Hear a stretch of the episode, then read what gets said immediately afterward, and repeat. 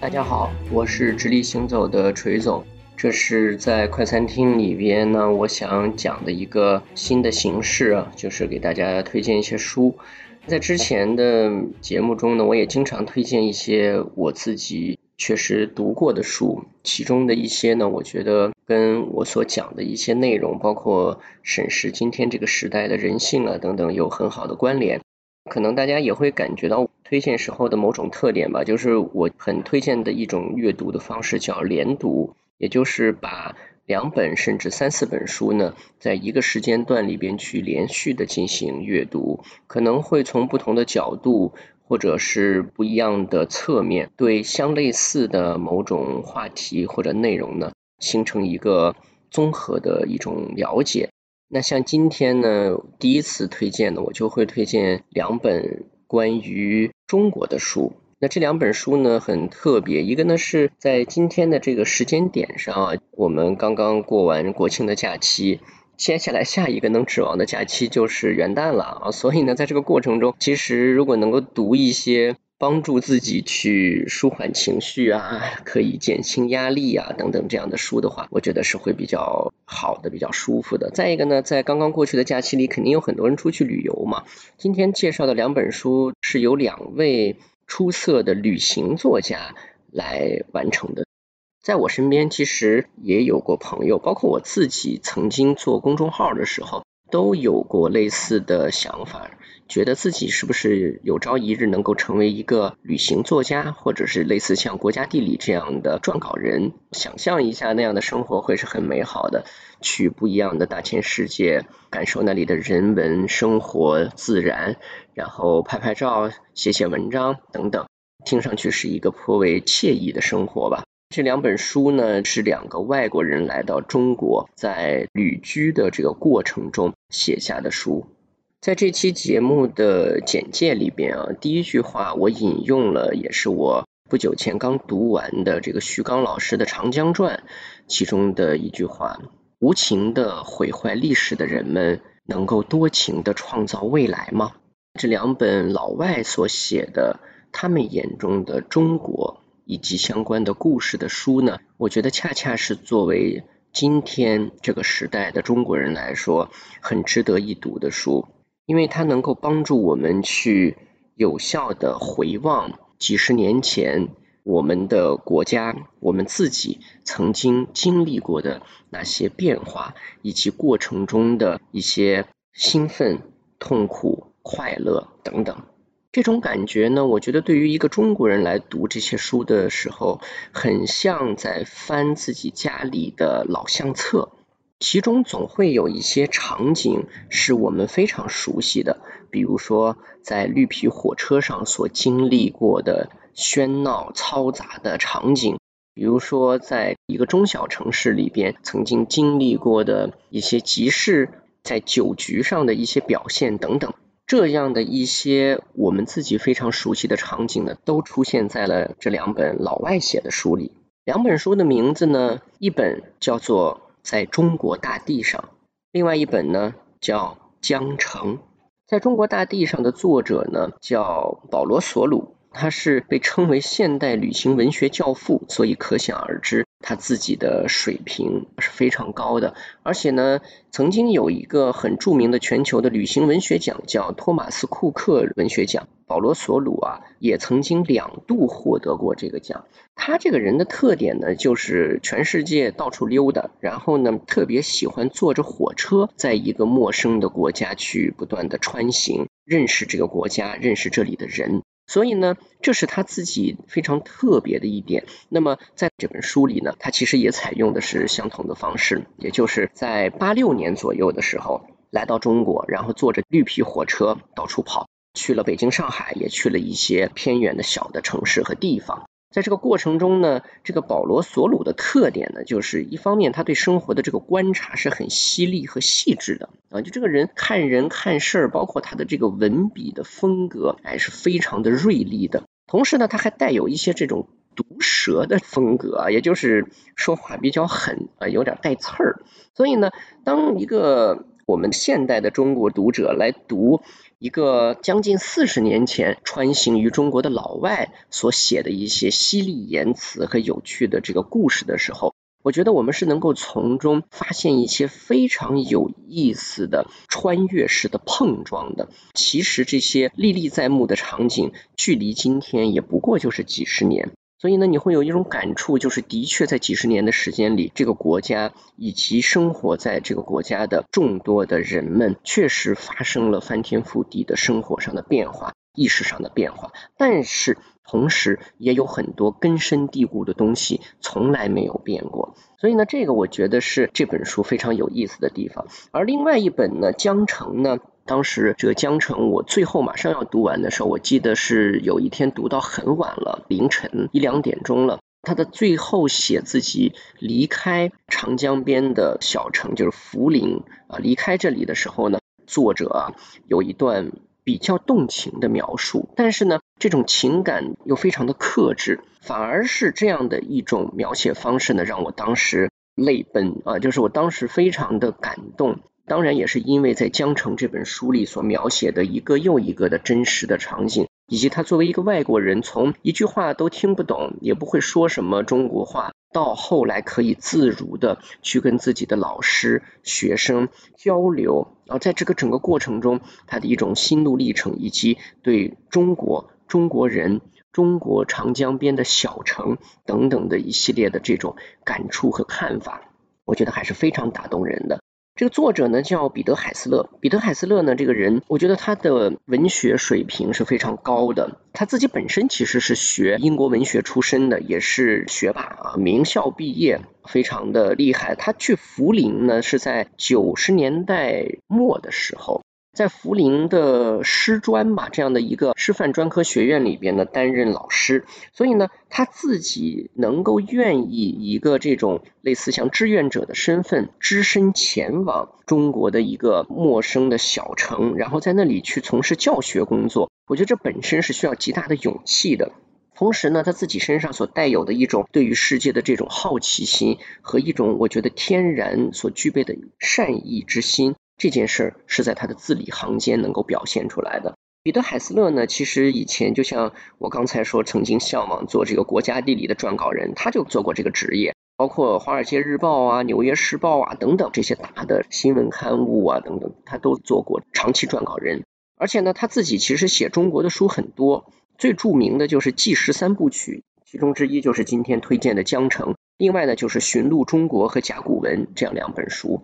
那么在今天呢，其实很显然，我推荐的这两本书呢，所涉及到的关键词，除了旅行之外，就是刚才所提到的回望。那为什么我对回望这件事情有着想去推荐它的原因呢？就大家会发现，我刚才说的这两本书啊，一本呢是在八六年左右，另外一本呢是在九六年左右。其实呢，这恰好是今天啊很重要的我们的这个两代人群。他们所出生的时间点，就是所谓的八五后和九五后这两代人呢。今天此时此刻，正好站在一个特别重要的人生变更期。八五后呢，马上就要四十岁了；九五后呢，即将三十岁。所以呢，八五九五所代表的这两代人呢，接下来一定是推动中国社会发展变化的中坚力量。更何况呢，今天又正处在一个很重要的全球变革的时代。而且呢，我们也很明白一点，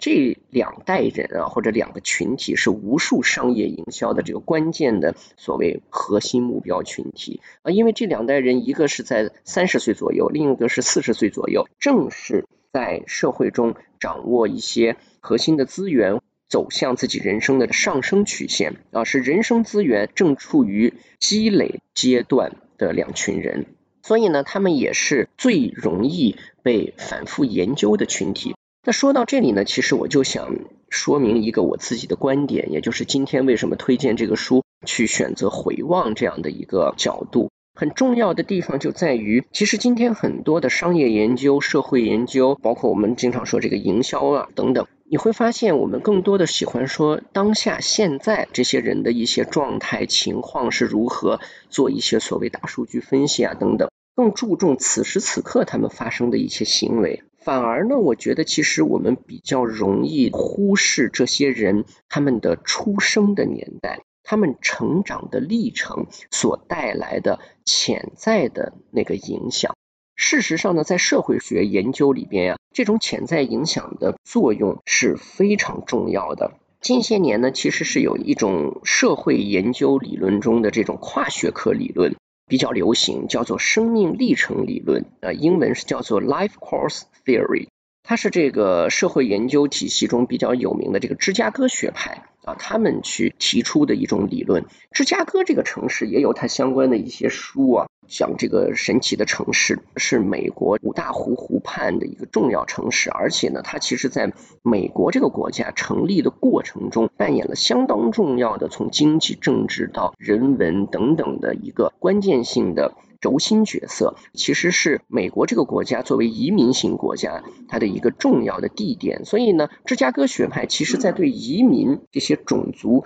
族群的研究过程中呢，就提出了这个生命历程的这个理论。这个理论非常有意思，大家也知道，直立行走经常在讲什么五行啊、八字啊这些东西。我发现这个生命历程理论啊，它其实讲的就是跟八字很相关的一些东西，因为它其实很强调一点，就是一个个体的生命的历程对这个个体的行为方式和他一切的这种决策逻辑啊是有本质性影响的。而这个历程中最重要的影响因素是什么呢？就是一些他所经历过的剧烈的社会变迁，他的社会关系啊，也就是围绕着他的这些外在的环境性的能量，对他个人生活发展的一种显著影响。甚至呢，他觉得说，个体的生命历程其实是更大的这种社会力量、社会结构的一个必然产物啊，是从这样的一个维度来审视个体生命。所以呢，他其实非常注重几件事。我为什么说他跟这个八字很像啊？首先，第一，他非常重视这个人出生在哪一年，出生在什么地方，他觉得是影响生命进程很重要的东西。你所出生的那个年代，在那一年发生了什么样的事儿，这些事儿对你的家庭，对你所处的一种成长环境有什么样的影响，这都是决定性的，非常的根深蒂固。第二呢，就是一些所谓你的这个相互联系的生活形态。最亲密的这些社会关系，他们的生活事件反过来对你造成的影响。第三呢，则是类似于生活的一些所谓时间性，特别强调的叫做这个社会性时间，原文叫做 social timing，或者叫做一种公共性个体啊，就是在这样的一个公共的环境和历程中，你的这个个体被构建的一些要素。最后呢，当然就是你自己个人的一些能动性。所以你看这根八字里面的四柱是吧？分别代表什么？家庭出身啊，代表着这个身边的朋友啊，然后还有你的子女，还有呢就是说他透露的这些时间地点的信息，其实非常的相似。所以我觉得这个非常有意思。这些东西呢，当然是理论上的。那我觉得其实是可以举出非常生动的例子的。比如说前些天我跟阿飞我们一起聊天的时候，说了一件有很有意思的事儿。如果你现在让一个人表演一下啊，或者说在叙述一件事情的时候模仿另外一个人打电话。你会发现呢，曾经像我这样的八零后啊，包括可能一部分的八五九零后，他们模仿打电话，可能会自然的把这个手变成一个中国人比划的这个六啊，也就是把大拇指跟小拇指伸出来，其他的三根指头握起来，然后呢放在耳朵边。这种情况一看就是曾经用过座机的人，因为听筒啊，它是两头弯曲是突出的嘛。但是你如果问一些，比如说零零后，包括说，比如说像我的孩子，你要让他们去模仿打电话，你发现一定习惯性的就是像手里拿着一块砖或者一个平板这样的一种手型放在耳朵边，所以这是非常有意思的一件事啊。也就是说，你出生在什么样的时代，你在那个时代中所经历、感受和被教育的各种各样的生活行为。其实充分的决定了你在成年以后怎么样认识和理解这个世界。这件事呢，可不是这个胡说的。比如说，在这个社会学研究方法里边啊，它是有一个专门的叫队列分析，就是对某个时间发生过的一些共同的群体的这种人口行为，对这批人呢进行观察、描述和分析，这叫队列啊。他们组成了一个队列。我曾经见过一个特别棒的一个队列分析的论文。好像是中南财经政法大学，还有另外一个学者呢是加拿大的那个哥伦比亚大学。那么这两个大学的学者去共同写的一个研究的报告，他当时里面引用了一个很权威的数据啊，叫做《中国健康与营养调查》。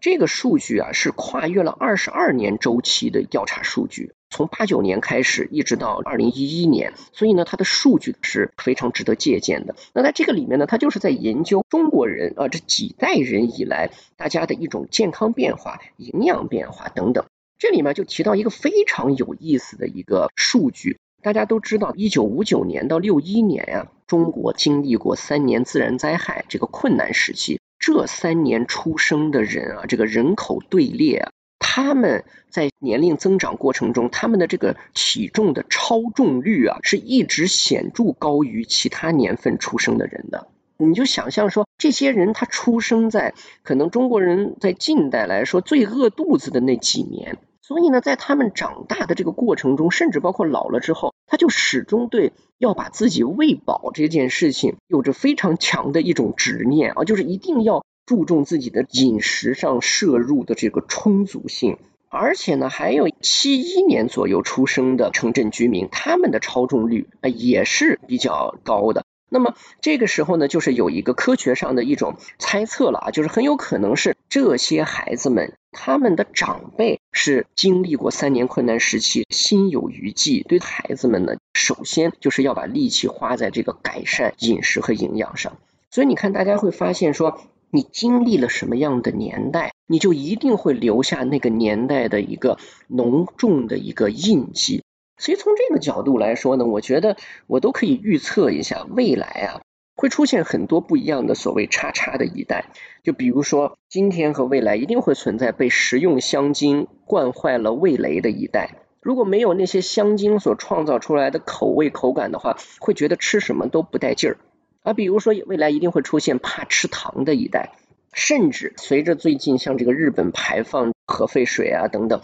还会出现怕吃海产品的一代。我觉得这都是完全有可能的，因为在一种时代的印记之下，我们对世界产生了某种非常特定的看法，以及对自己的人生应该侧重于哪些方面，产生了某种被深深刻印的执念。所以，如果站在这样的不管是人口学还是社会学的一个角度来说的话，今天不管是想做好一个品牌或者一次好的营销来说，我觉得都不能只是在研究最近这几天大数据又怎么样，在这些平台上面人们又在关注什么，最近电商里面又兴起了什么，这些东西都是像水面上浮着的泡沫一样，它都是瞬间就消逝的。其实大家都有必要能够构建一种回望的意识，能够更多的去看今天我们这些所谓的主流的社会中间群体，他们是经历着什么样的时代变迁走到今天来的，而那样的变迁一定在他们身上留下了深深的印记，所以。这正是我为什么要推荐这两本书的原因。在这两本书里边，一个外国人处在改革开放发展过程中的一个特定的短暂的阶段里，在城市中穿梭，以自己的亲身经历构建了一种第三视角，来帮助你我重新审视自己经历过的历程。我觉得是极其宝贵的一些文字。我并不想从我的角度去过多的阐释这些书籍里的内容，因为我始终觉得最重要的价值都是来自于你自己亲自去阅读它的那个过程中所产生的感触。所以呢，在这一期节目的最后呢，我只是从这两本书里摘录了一些我在读这些书的时候所做的一个摘抄啊，我觉得这些段落非常的精彩。也是为了给大家呢，给这两本书一个初步的印象，能够建立起大家对它的兴趣，也非常期望大家能够去读这两本书。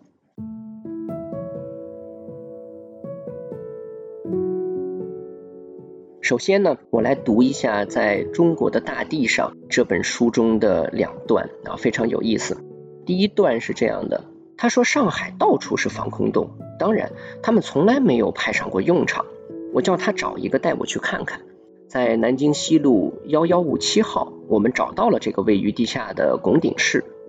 它就像一个废弃的地铁站，现在呢变成了一家冰淇淋茶座。最吸引我的一点在于，这里显然已经成为当地青年男女约会的一个好地方。放眼望去，全是一对对的中国小年轻，一方单手托着另一方的后脑勺，在深情的拥吻。讽刺的是，这个由狂热偏执的红卫兵于一九六零年代修建的地方，如今不仅成为了这些孩子约会和亲热的场所，还得了个“同昌咖啡馆”的名字，由政府所有和经营。第二段，他们讲话非常大声，就当别人是聋子一样，唠唠叨叨的，很是烦人，好像没人在听，必须吼出来才能让人听见似的。广播和电视的声音也极响，往往都调到了最高音量。为什么会这样呢？全国人民听力都不好吗？或者说这只是一个可悲的习惯而已？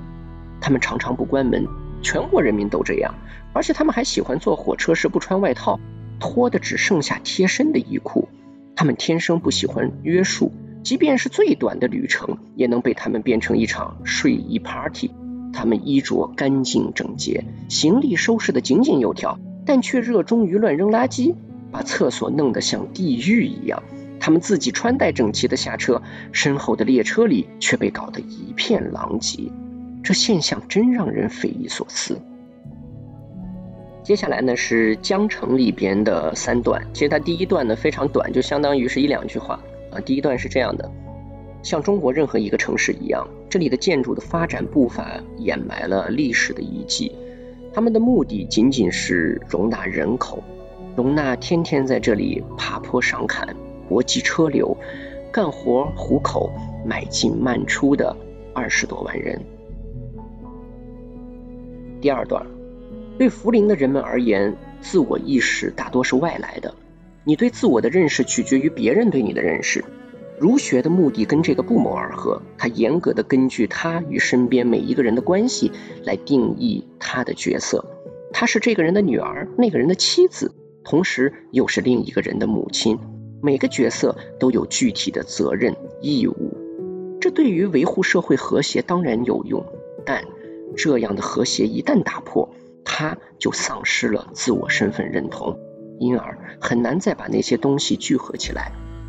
每当读到某人关于文革中的受难故事时，我都能够体会到这一点，因为这些故事通篇充斥着令人难以置信的耻辱感。